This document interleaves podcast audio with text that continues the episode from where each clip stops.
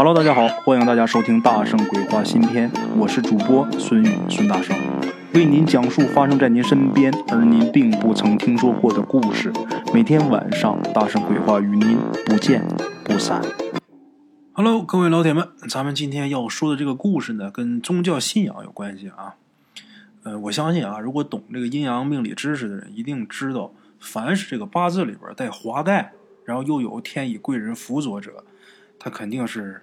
跟这个宗教有缘的，咱们今天要说这个故事当中，这个给咱们提供故事这位鬼友啊，他就是这样。他家里边呢，他老妈是特别信佛，就信到了一定程度了，几乎就到了有点迷信的地步了。咱们鬼友他老爸呢，半信半疑。咱们鬼友说啊，在他们整个大家庭里边，整个家族里边最坚定的无神论者有谁呢？一个是他大爷。另外一个是他大爷的二儿子，也就是咱们鬼友的堂哥，哎，他二哥。至于咱们鬼友呢，他并不是天生的，是一颗红心向着释迦牟尼。直到他二哥惨死，咱们鬼友才明白，有些东西啊，真的是不由得人不相信。哎，那咱们今天来说说咱们鬼友的二哥，他二哥比咱们鬼友大八岁。初中毕业以后，因为实在是念不进去书，哎，实在是学不进去，然后他就去他们学校后面有一个水泥厂里边去打工去了。这一干呢就是一年多，干一年多以后啊，咱们鬼友他大爷就考虑说自己这二儿子在水泥厂工作啊，工资低，而且干活特别累，这就不用说了。最关键的是什么呢？对这个呼吸系统啊伤害特别大。特别容易得这些什么息肺啊、尘肺啊这些个病，哎，所以说在这儿干活不是什么长久之计。后来合计合计啊，家里边人就拿钱呐，给他二哥买了一辆大卡车，让他跑这个货运。那个时候啊，鬼友他二哥人年轻，这体格又好，大伙想想啊，体格不好在水泥厂他也干不了啊。体格又好，人又年轻，再加上这驾驶技术啊又很好，所以说家里人都认为啊，哎，他选这行是选对了。话说，由于咱们鬼友他妈是深信佛教，哎，所以说认识了不少教中的一些人呐。其中有这么一个啊，他在信佛之前，这个人是干嘛的？他是阴阳师，哎，基本上可以算得上是顶尖一类的高手。有这么一天呢，这位阴阳师朋友来咱们鬼友家做客，中午呢就一起吃这个午饭。那天正好咱们鬼友他二哥，也就是他这堂哥啊，他大爷家这二哥。也在那儿吃饭，吃饭的时候，这阴阳师啊就盯着咱们鬼友的二哥看了一会儿之后，就说呀：“小伙子，你这脸上带着死气呀！”这话一出来啊，咱们鬼友他妈当时吓一跳，因为这阴阳师啊，他断人生死那是一绝，绝无差错。他们特别熟悉，一听说自己大大伯子家这个二儿子啊，自己的侄儿说一脸死气。鬼友他妈就着急了，就赶紧问这阴阳师啊，说那怎么办呢？咱们鬼友他妈是挺着急，但是他二哥呀，在前面说了，他是无神论者，就包括鬼友他大爷这爷俩啊是无神论者。鬼友他二哥在旁边就笑了，就说：“我不信这些个。”他这话一出来，咱们鬼友他妈呀，就把他二哥给臭骂了一顿，就说：“大人说话，什么时候轮到你插嘴呀？别说话啊！”不让说话，然后这时候这阴阳师又说，就对咱们鬼友他二哥说啊，说小伙子，我不是吓你，你这脸上完完全全就是死人的气息，你最多还能活一个月，你这一个月之内你肯定出车祸，到时候这尸首都找不全。这阴阳师说话他也有点直啊，但是人家看出事儿来了，就想提醒一句，这也没什么毛病。咱们鬼友他妈当时啊就很着急，就问这阴阳师，就说这怎么解呀？这阴阳师说呀：“嗨，想躲过去很简单，这三十天之内你都搁家待着，只要是不碰车，过了三十天就没事了，就这么简单。”哎，这个简短解说啊，这顿饭吃完之后，咱们鬼友他妈心里边一直是忐忑不安，因为知道自己的侄子啊，自己大伯子家的二小子要有个事儿。所以说心里不放心。吃完饭送走了阴阳师，咱们鬼友他妈也知道啊，呃，鬼友他二哥是头犟牛啊，这脾气特别犟，说什么呢他都不信这个。没招了，那找大人吧。鬼友他妈就去找鬼友他大爷去了，哎，找自己这大伯子去了，告诉他就说：“你把你自己儿子管住，接下来这一个月啊，无论如何不能让他出车。这种事儿啊，宁可信其有，不可信其无。你说你不信，真要出事那是不可逆的事情啊，那得让你后悔一辈子的事儿。你在家里边待一个月，咱说你这一个月你挣能挣多少钱？你待一个月，你赔又能赔几个钱？”这个月千万别让他碰车。那咱前面说了啊，鬼友他大爷，他也不信这个，他也犟，这爷俩脾气特别像。等咱们鬼友他妈说完之后啊，他大爷就来这么一句：“就你信那么多？这这人说一句话，咱就怎么一个月不吃不喝了？”两句话把鬼友他妈给怼回去了。就这么的，鬼友他的二哥呀。堂哥啊，二哥照例出车，每天是拉货跑长途。这期间，咱们鬼友他妈就劝过他哥，还有他大爷，劝了 N 回，没有任何效果。人该怎么干怎么干。甚至说啊，就是到了快接近一个月的时候，鬼友他二哥呀，还笑话鬼友他妈，就说：“你看二婶，我这不好好的吗？你说你迷信那么多有什么好处？信那些干啥呀？”这话刚说完，没过两天，就是在那个阴阳师看出来他要出事之后，整整第二十八天的时候，鬼友他二哥真出事那天呢，他二哥呀，跟他一个朋友一起出去的，半路上呢，他这朋友啊就说，呃，就想提出就说让我开一段然后鬼友他二哥就答应了。那家伙是新学车的，哎，新手，但是开车还是开的还。可以，最起码跑直线啊是没什么问题的。你要说挑个头啊、倒个车可能费劲，开直线那很简单。会开车的好朋友都知道，这车越大的车，其实它往前跑的时候越稳。很简单，扶着好方向盘就没有问题了。后来的事就是听那家伙说的。后来就出事了啊！后面这些事都是听这家伙说的。他就说他呀，这车开到靠近悬崖边上的时候。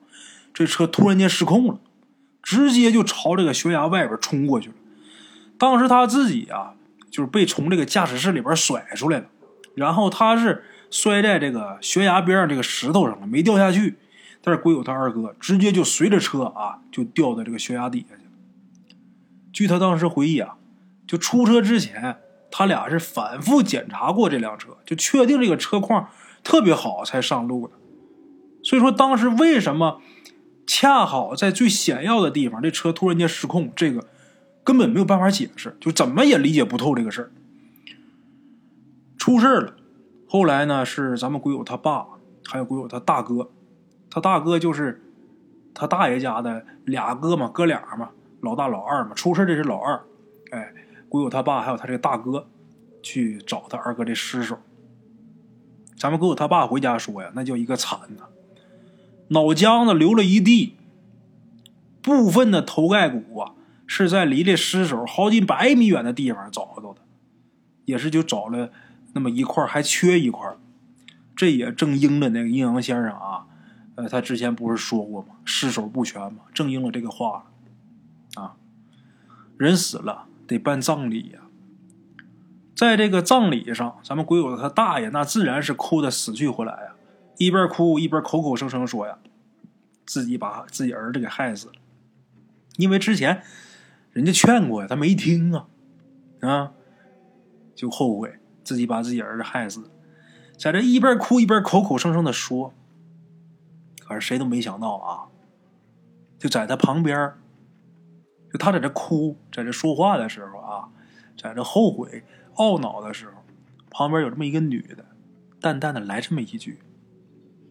别急着哭，你还剩一个大儿子呢。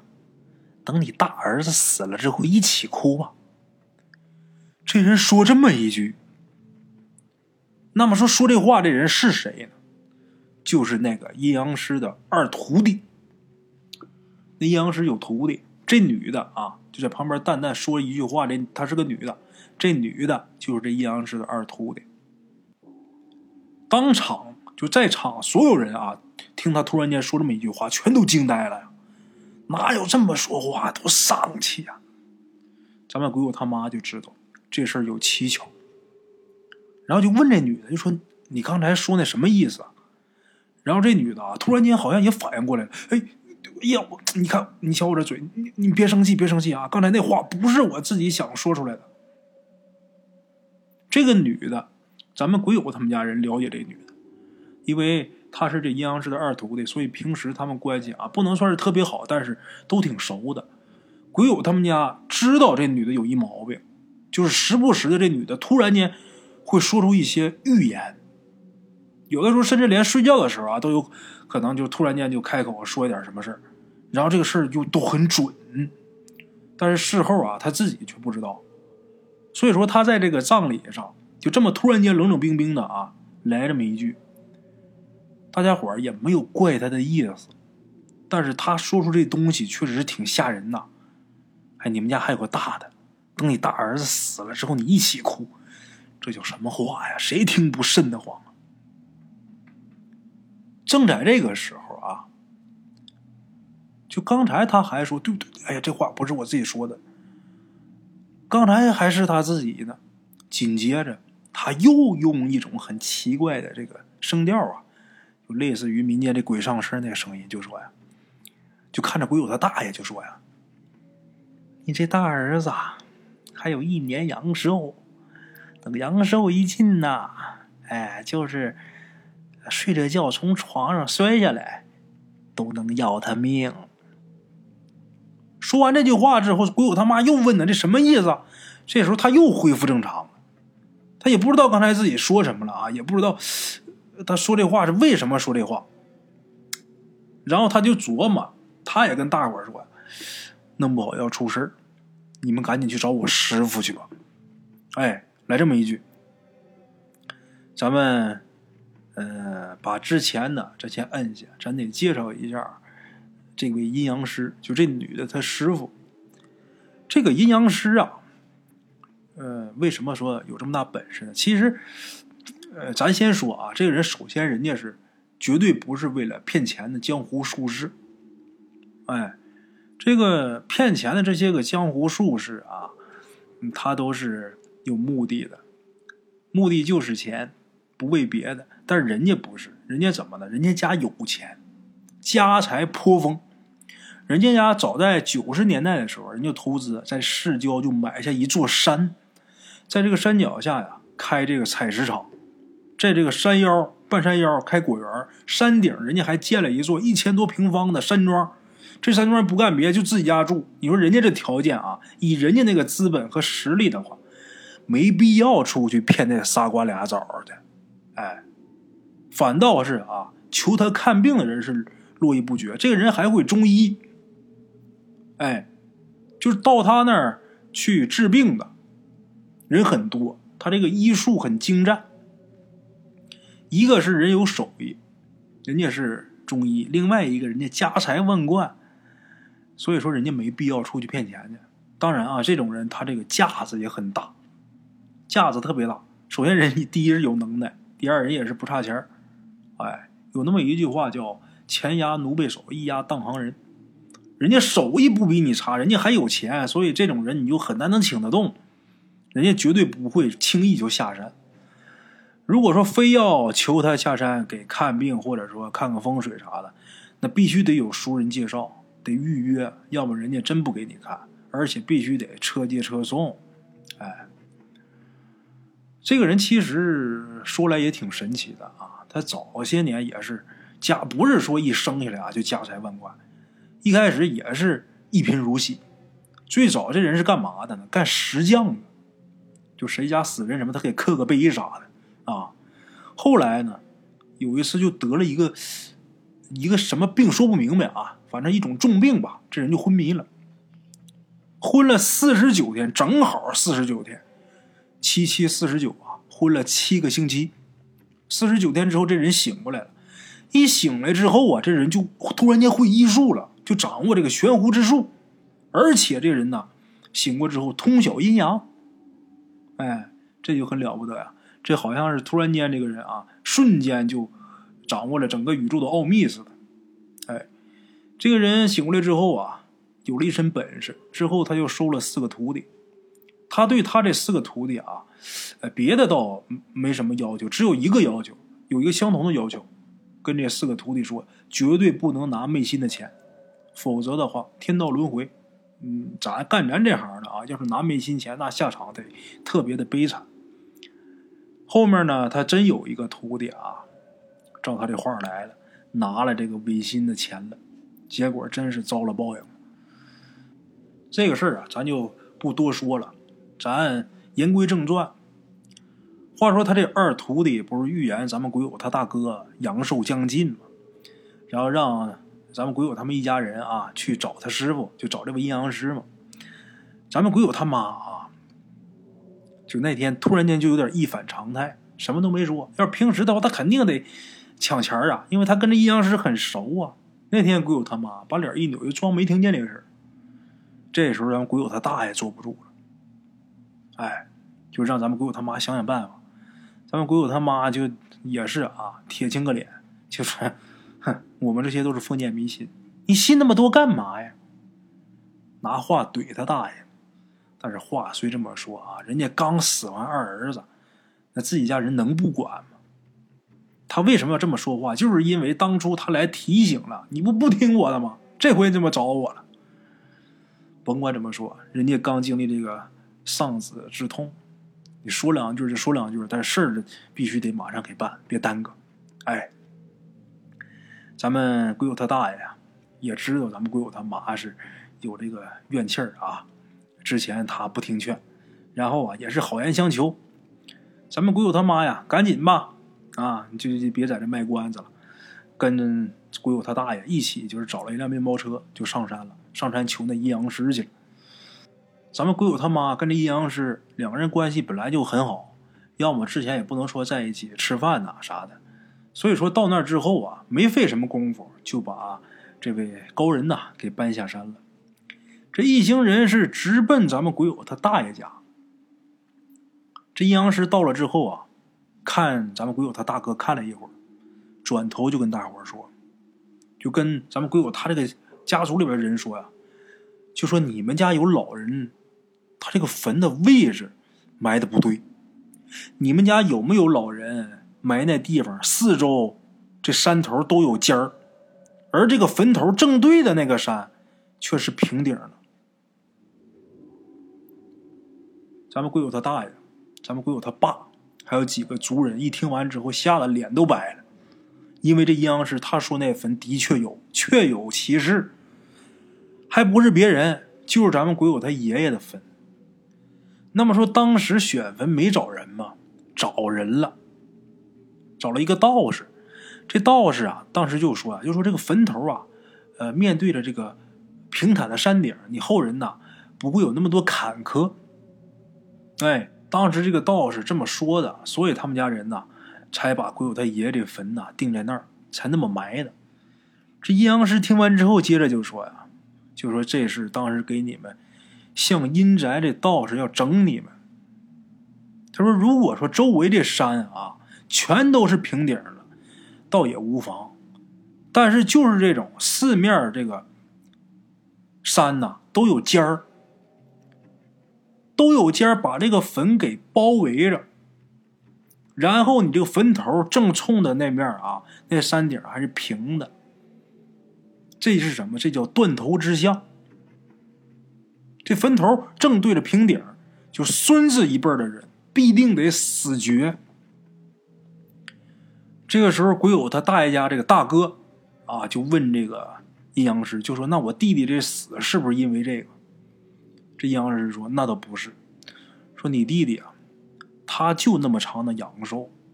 哎，当初我也劝过他，我为什么要劝他呀？因为我也知道他根本就不可能听我的劝，他寿命八字上就这么定的，那是天意。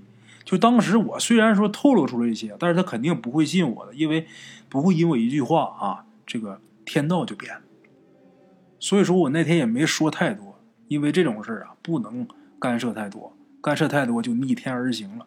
但是你放心，你脸上啊现的是横死的征兆，你没有死气，这个证明是风水太恶引起的。哎，呃，也是天意吧？天意如此，这是让我来救你，你命不该绝啊！这时候，鬼友他爸就问这个阴阳师说：“那我们现在去把这个坟换个方向呗，是吧？”这阴阳师说呀：“换坟呐，先往后搁，因为换坟呐，他得惊动老人的尸骨，而且又劳神费力的。我想想辙吧。”就这么的，他就皱了皱眉，想了一会儿之后啊，阴阳师说：“我画一道符给你们，你们随便啊，哪五个人都行。”但是一定要五个人啊，一起去老人这个坟前，点三支香，然后把这符在坟前烧了就行了。说完之后，这阴阳师就开始画符。画他这种符是有讲究的，大圣我还真就知道一点啊。一般都是画这种符啊，都是一尺长的、两寸宽的红纸来画，因为这个镇风水用的，这是这个符跟平时那个符不一样，它比较特殊。这纸下边还得剪掉一个三角形。剪完之后，让这符啊就成那个燕尾形了。哎，这咱就不细说了。咱简简短截说，这阴阳师把这个符给剪好、画完以后啊，就折成一个巴掌大的那么一个小方块然后呢，又用毛笔在上面画了一些咱们鬼友完全看不懂的一些奇怪的符号。都弄好之后，咱们鬼友一看，这东西有点像八卦这个形，离远看，但离近看又不是。为什么像八卦？因为八卦是圆的嘛，他把这符折成一个方的，哎，所以说离远看有点像八卦，离近了看又不像。总之是这么一个东西，哎，弄好了之后呢，把这东西就交给咱们鬼友他们家人了，然后又特意叮嘱了一下，一定要去五个人，这取五行之意。这个去的是男是女，呃，没关系，哎，但是烧符的这必须得是男的。也就是说，你一个男的，四个女的也行；你仨男的，俩女的也行；或者说你五个都是男的都没问题。但是烧符的一定得是男的烧，哎，去五个人呐，这是取五行之意。而且去这五个人啊，不能有病，就身上不能是疾病缠身、有病痛的，因为那种人他阳气不足啊，哎，阳气不足的话，容易被这个坟内这邪气所伤。等交代完之后，咱们鬼友一家，呃，鬼友他爸，鬼友他大爷。还有鬼友他大哥，再加上他二姐，还有鬼友他妈，哎，等到了之后烧符呢，是鬼友他大哥烧的，因为看出他脸上有事儿，他烧的符。当时鬼友他大哥是还没结婚呢啊，这个阳气超足，他烧也没犯什么毛病。果然呢，这事儿过去以后，鬼友他大哥一直是平平安安的。后来过了一年半，他大哥就结婚了。现在他大哥这孩子上小学六年级，啊，好了，各位老铁们，今天这个不成熟的这么一个小故事吧，送给大家。昨天由于是七月十五啊，鬼节的时候，你让我讲鬼啊，我这心里边也犯膈应。所以说昨天呢，给大伙做了一个鬼节特辑啊，给大伙呃用科学角度给大家解释了一下这个呃另一个世界的这些事儿。其实大圣我是特别相信啊，一定会有另一个世界。因为好多事情就包括发生在我自己身上的事情，呃，据可能也是咱没上过什么学的原因吧。反正我认为啊，是用科学解释不了的。像这种事情每天都在发生，每天都发生在大家的身边，也可能是啊，它没有发生在你的身上，又有可能它已经发生在你的身上，而你不知道。甭管说你知道也好，不知道也好，发生在你身上也好，没发生在你身上也好，这些事情它都是存在的。非常感谢大家一直收听《大圣鬼话》，谢谢大家支持啊！如果大家喜欢这期节目的话，帮大圣把这节目转发出去啊！觉得好听的话，别忘了打赏啊！好了啊，咱们今天故事先到这儿，明天同一时间《大圣鬼话》不见不散啊！我一个朋友。三年前认识他的时候，他还不像现在这样消瘦。他总是低着头，翻一翻手机里过去的相片，发几条微博，记录。着自己的生活。他总是一个人过着，就听一听安静的歌，在每一个孤独的夜晚，他总是喝多了酒，有时候他会想起那些远在远方的老朋友，也经常想起那些曾经的爱情和他一起牵过的手。他不会像大部分的男人一样过着平庸的生活，在每个灿烂的星空下，他总说：“嘿，抬头。”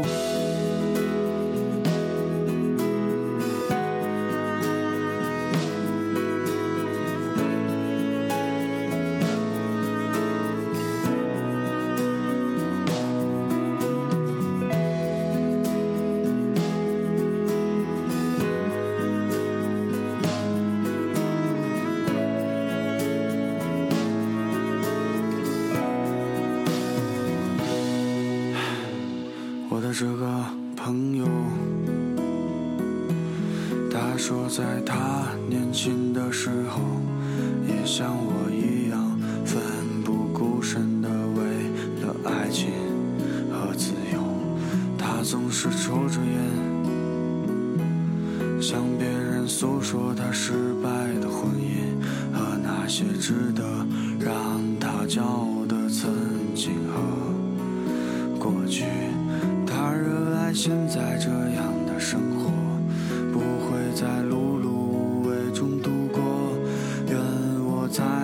十岁的年纪，也能像他一样牛逼。有时候他会想起那些远在远方的老朋友，也经常想起那些曾经的爱情和他一起牵过的手。我会不会像他一样，在不惑之年的时候，